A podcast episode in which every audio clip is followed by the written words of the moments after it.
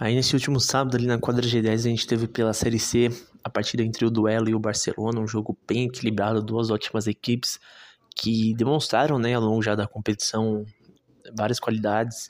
Dois times que podem bater de frente com qualquer um, o Duelo, inclusive, invicto na competição, manteve essa invisibilidade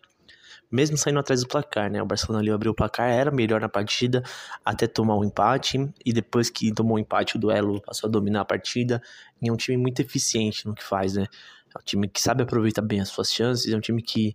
tem uma movimentação bem interessante, um entrosamento muito nítido, e ali no primeiro tempo, depois do primeiro gol, a equipe foi fatal fazendo mais dois, levando uma boa vantagem de 3 a 1 para o intervalo. O João fez os três gols do duelo aí na partida.